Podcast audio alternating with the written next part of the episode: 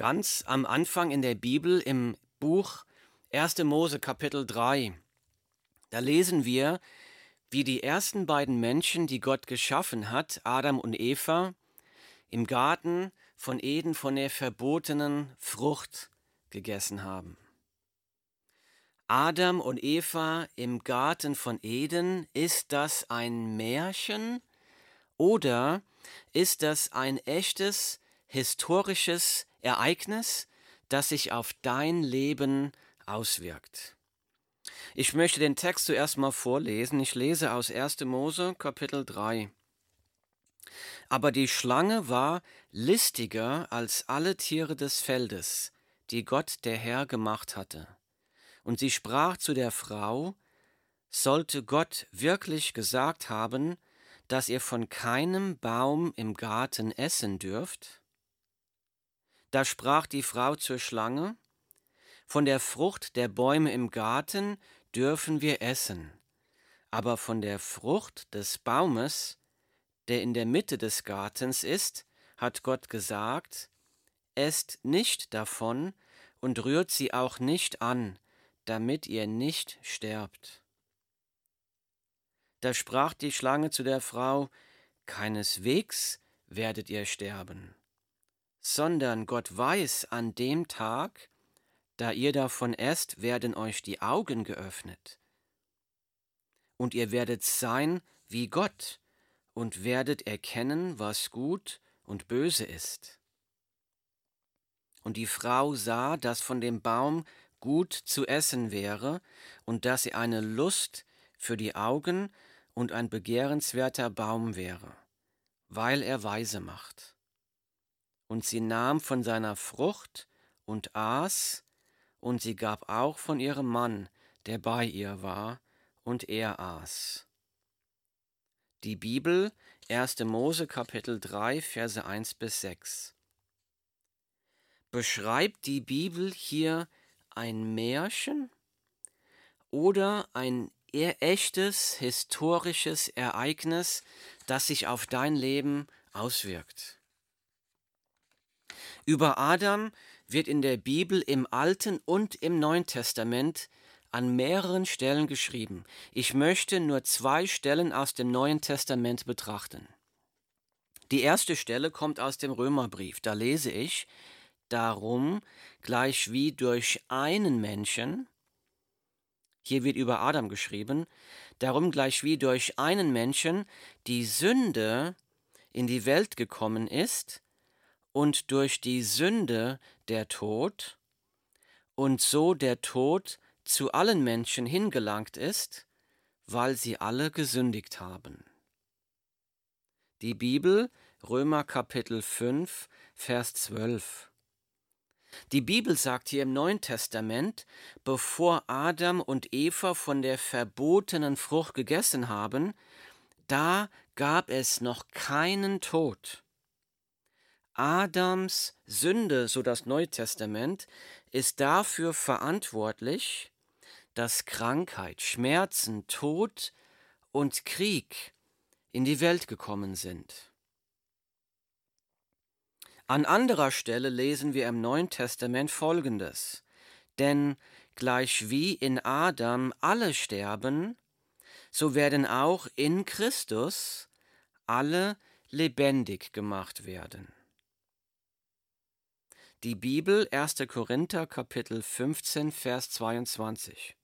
So die Bibel sagt hier genauso wie alle Menschen durch Adam in die Sünde gefallen sind und deshalb sterben müssen, genauso macht Jesus Christus alle lebendig.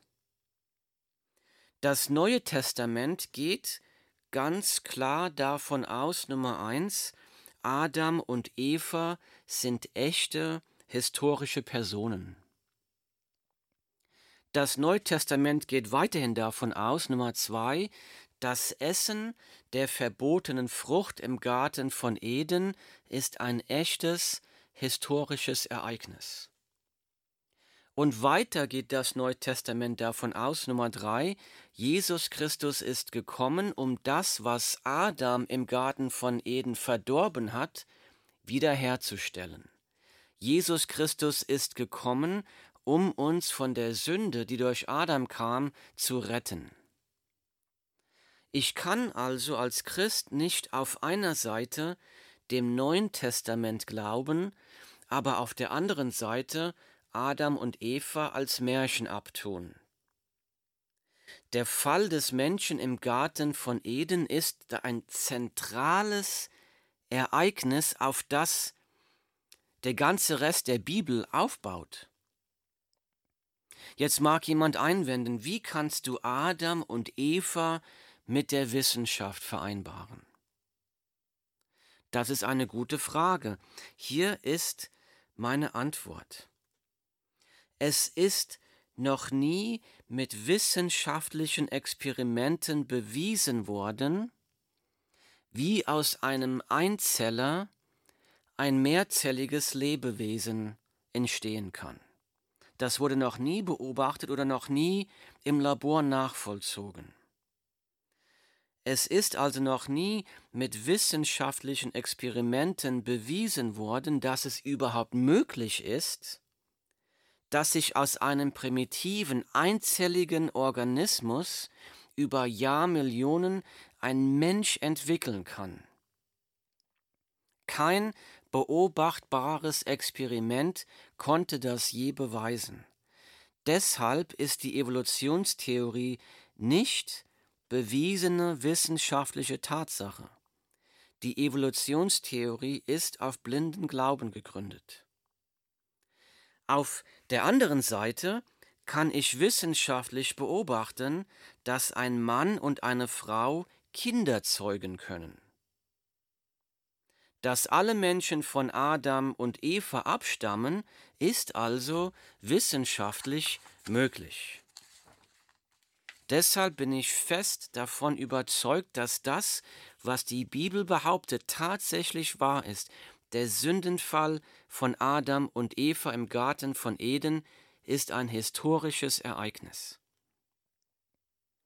Außerdem erklärt der Sündenfall von Adam und Eva genau das, was wir um uns herum sehen können. Der Mensch ist von Natur aus bösartig.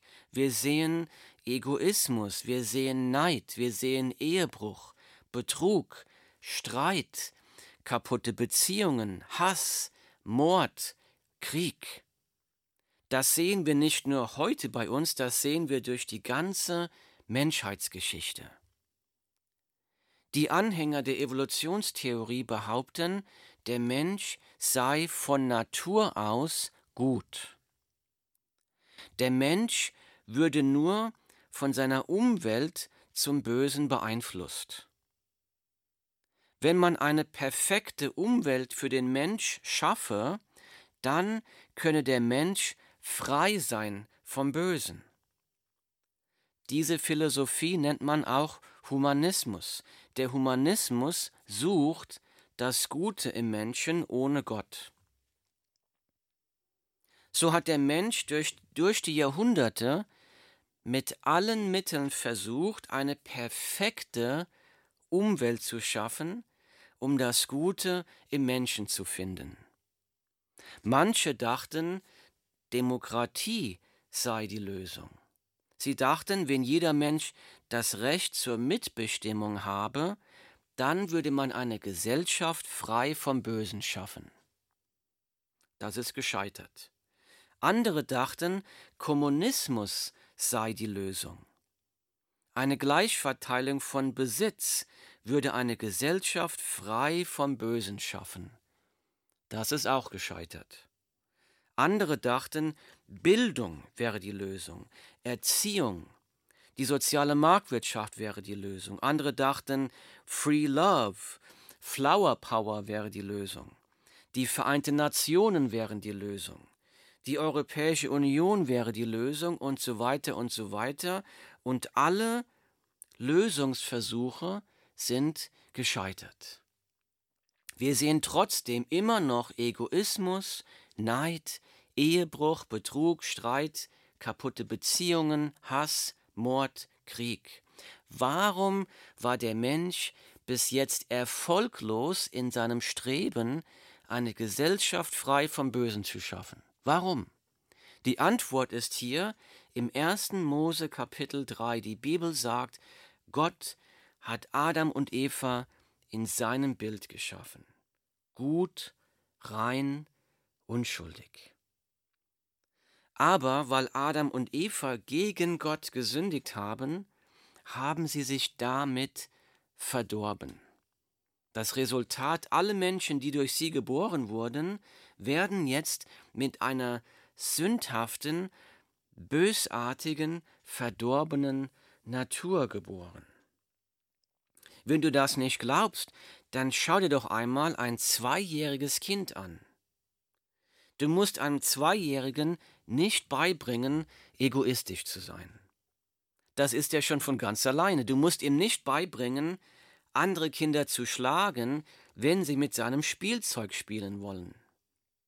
Das passiert ganz automatisch. Warum? Weil dieses Kind mit einer sündigen Natur geboren wurde.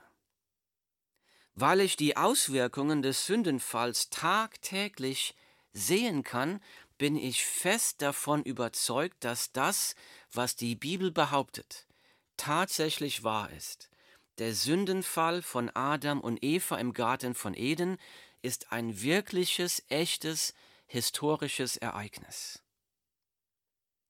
Was ist da genau passiert? Warum sind die Auswirkungen so heftig, dass wir sie heute noch spüren? Lasst uns da in der Zeit zurückgehen, zu der Zeit, bevor Adam und Eva von der verbotenen Frucht gegessen haben. Bis zu diesem Zeitpunkt lebten Adam und Eva in einer idealen Umgebung. Die Bibel sagt, sie lebten in einem wunderschönen Garten mit vielen Bäumen, sie lebten in harmonischer Gemeinschaft mit Gott, sie lebten in einer harmonischen Ehe, es gab noch keinen Tod, und obwohl sie nackt waren, schämten sie sich nicht, völlige Unschuld. Wenn sie Hunger hatten, brauchten sie nur den Arm auszustrecken, um von den Früchten der Bäume des Gartens zu essen. Sie lebten in völliger Freiheit, sie durften von jedem Baum zu jeder Zeit, so viel sie wollten, essen.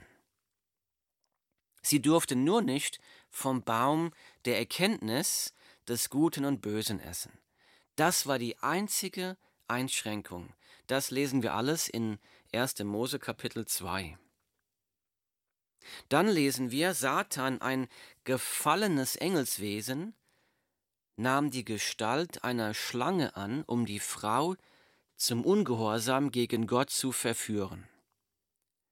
Zuerst versuchte er, die Frau dazu zu bringen, an Gottes Wort zu zweifeln. Ich lese nochmal aus der Bibel, da sagt die Schlange, sollte Gott wirklich gesagt haben, dass ihr von keinem Baum im Garten essen dürft.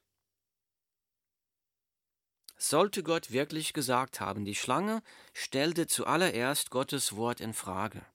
Diese Taktik benutzt Satan auch heute noch. Und sie fragt immer noch, ist die Bibel wirklich Gottes Wort? Kann ich das wirklich glauben? Hat das Gott wirklich gesagt? Ich lese weiter in Vers 2. Da sprach die Frau zur Schlange: Von der Frucht der Bäume im Garten dürfen wir essen. Aber von der Frucht des Baumes, der in der Mitte des Gartens ist, hat Gott gesagt, esst nicht davon und rührt sie auch nicht an, damit ihr nicht sterbt. Eva war absolut klar, wenn ich von der verbotenen Frucht esse, dann hat das schwerwiegende Konsequenzen, dann kommt der Tod. Ich lese weiter.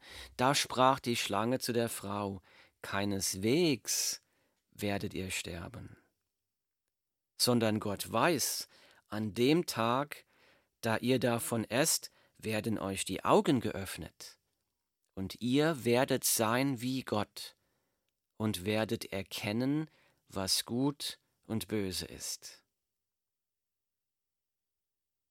Hier werden drei große Lügen präsentiert, mit denen auch du tagtäglich konfrontiert wirst.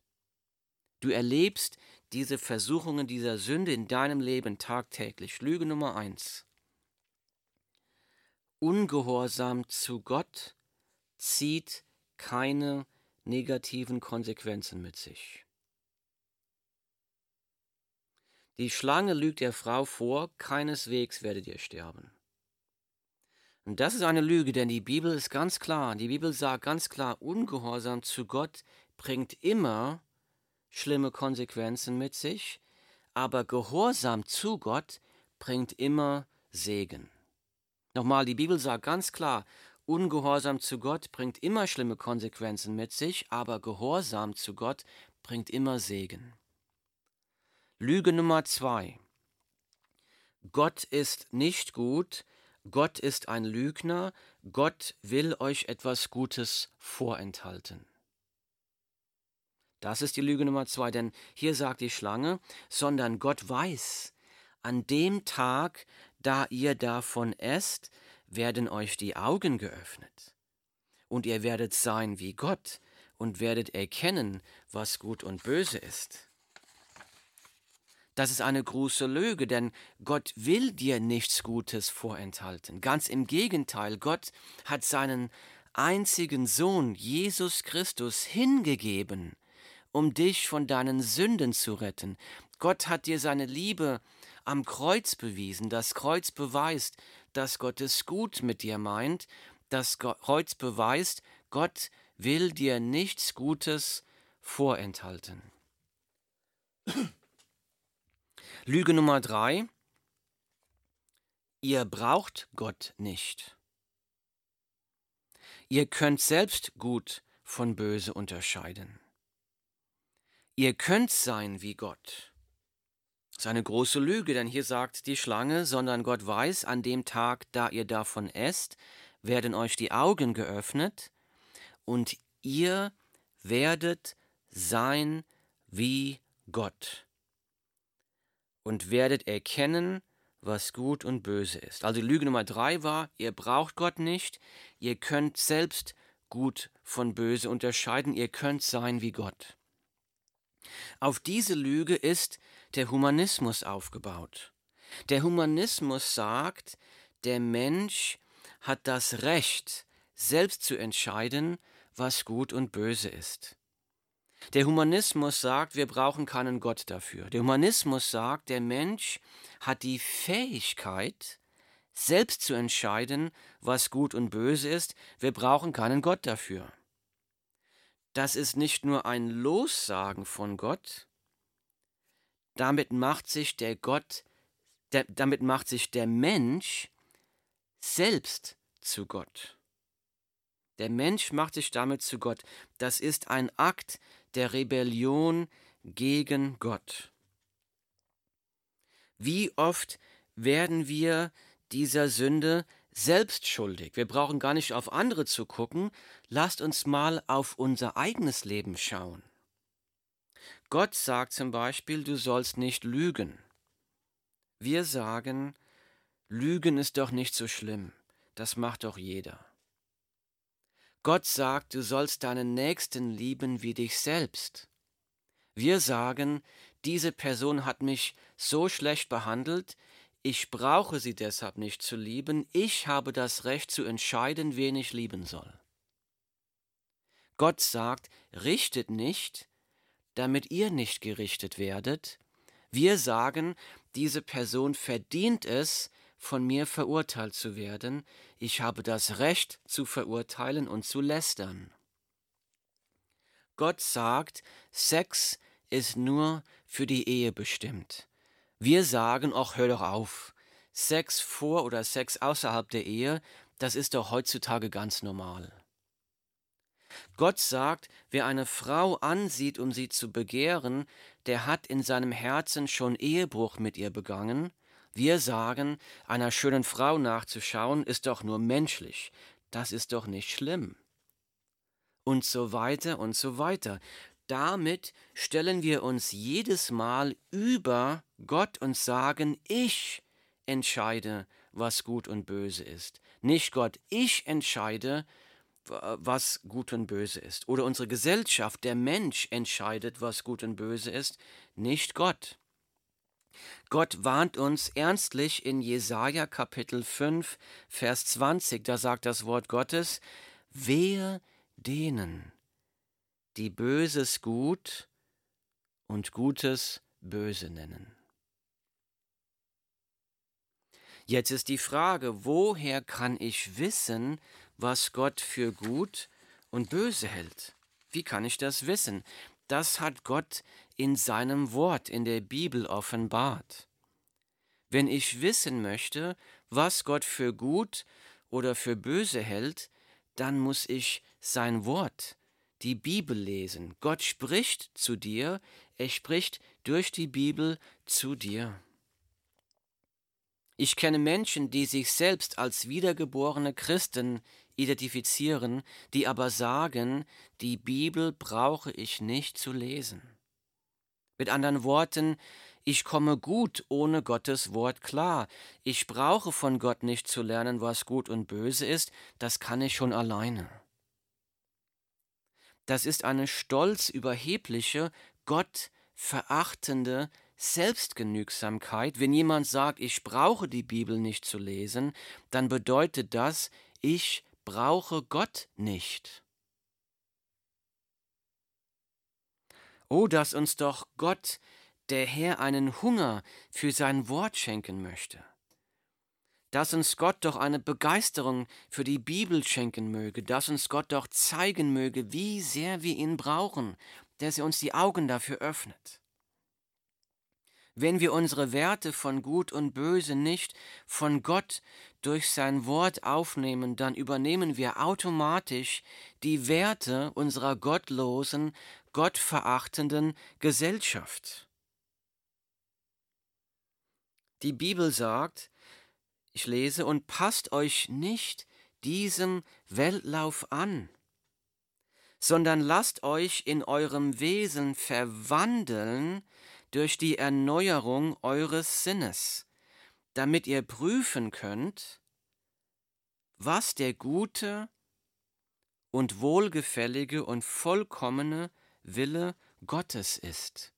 Ich lese das nochmal und passt euch nicht diesem Weltlauf an, sondern lasst euch in eurem Wesen verwandeln durch die Erneuerung eures Sinnes damit ihr prüfen könnt, was der gute und wohlgefällige und vollkommene Wille Gottes ist.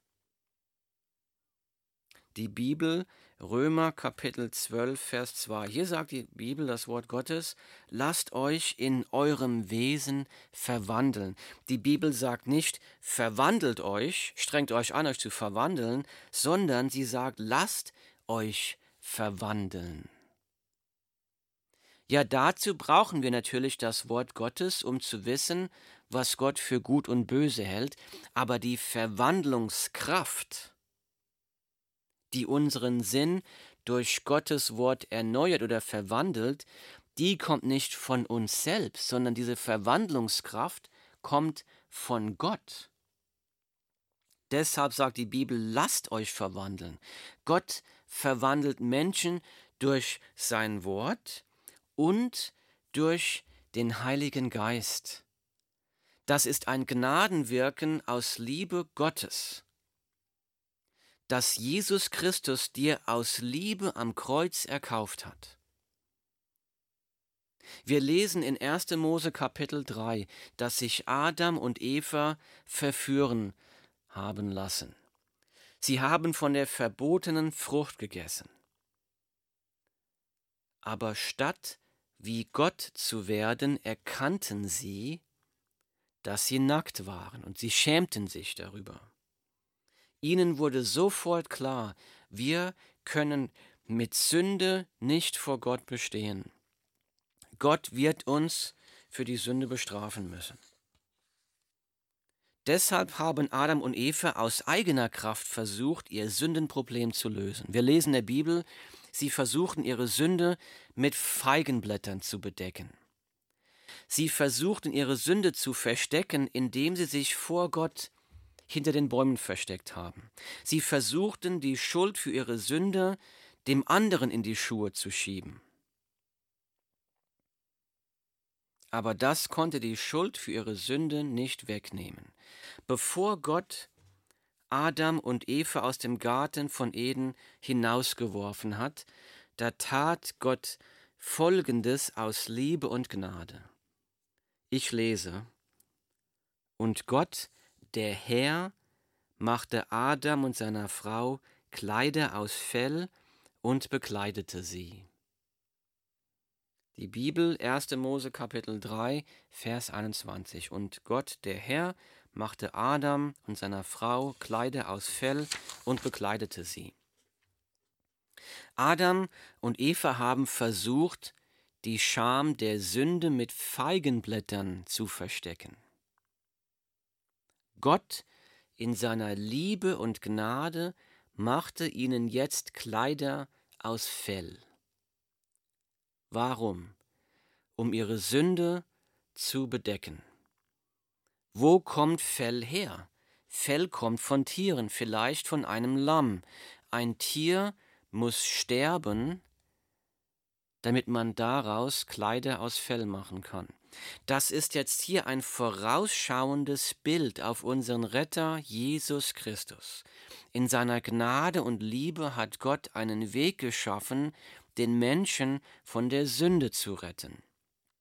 Jesus Christus ist dieses stellvertretende Opfer, das für deine und für meine Sünden am Kreuz gestorben ist, um uns von unserer Sünde reinzuwaschen. Das hat Jesus getan aus Liebe zu dir und zu mir. Das Kreuz beweist, Gott liebt dich. Die Bibel nennt Jesus das Lamm Gottes, das die Sünde der Welt hinwegnimmt. Und jeder, jeder Mensch, auch du, kann bei Jesus Christus Vergebung der Sünden finden. Jeder Mensch kann bei Jesus Christus ein neues Leben finden, die Kraft zur Lebensveränderung, die Kraft, sich von der Sünde abzuwenden. Jeder Mensch kann bei Jesus Christus nicht nur neues Leben finden, sondern auch ewiges Leben bei Gott. Komm zu Jesus, bekenne Jesus deine Sünden, glaube, dass er für deine Sünden am Kreuz gestorben ist, weil er dich liebt. Folge ihm nach, koste es, was es wolle. Dann sind dir deine Sünden vergeben dann wirst du mit dem Heiligen Geist erfüllt. Dann kann Gott durch sein Wort und durch den Heiligen Geist anfangen, dein Leben zu verändern. Dann kannst du anfangen, das auszuleben, was wir in der Bibel gelesen haben, wo steht, und passt euch nicht diesem Weltlauf an, sondern lasst euch in eurem Wesen verwandeln durch die Erneuerung eures Sinnes damit ihr prüfen könnt, was der gute und wohlgefällige und vollkommene Wille Gottes ist. Römer 12, Vers 2. Komm zu Jesus, komm zu ihm. Himmlischer Vater, Herr, wir danken dir, dass du deinen Sohn Jesus Christus aus Liebe in die Welt geschickt hast, dass Jesus Christus gestorben ist um uns von der Sünde zu retten, dass Jesus Christus am dritten Tag auferstanden ist, damit wir durch seine Kraft Lebensveränderung erfahren dürfen. Vater, ich bitte dich, dass du jeden Zuhörer segnest. Herr, wenn der Zuhörer schon ein wiedergeborenes Gotteskind ist in Jesus Christus, dann bitte ich dich, dass du Segen schenkst und wachsenden Glauben und Frucht in dem Leben schenkst. Und wenn der Zuhörer noch nicht erweckt ist, noch nicht errettet ist, dann bitte ich dich, dass du Erweckung schenkst, Bekehrung schenkst, neues Leben schenkst. Herr, lass jeden Zuhörer hier deine Liebe, deine Gnade, deine Kraft und deine Gegenwart in greifbarer Weise erfahren. Das bitte ich im Namen von Jesus Christus. Amen.